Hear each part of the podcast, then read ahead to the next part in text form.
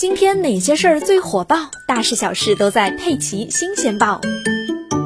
为了卖房，开发商竟然造了一个假的地铁站牌，厉害还是你厉害？怎么不顺便把地铁也建好呢？最近网上出现了不少关于山东济南地铁八号线站点入口指示牌已经安装的消息，甚至还有照片和视频。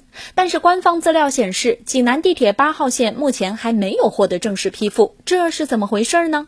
从图片看来，站牌标注了蓝色的地铁全标、A 出入口和沿线各站点，唯一不同的地方是站牌“安立方路站”字样的旁边还有“宝能城”三个字。据了解，十月六日该站牌就已经被运到了宝能城楼盘附近，但是八号上午就从原位置被拉走，放到了宝能城营销中心的门前。所以这个举动疑似是该项目为了吸引购房者而私自建设的。济南轨道交通集团也回应，这个站牌呀是假的。十月七日下午，当地住建部门已经责令宝能城项目进行整改。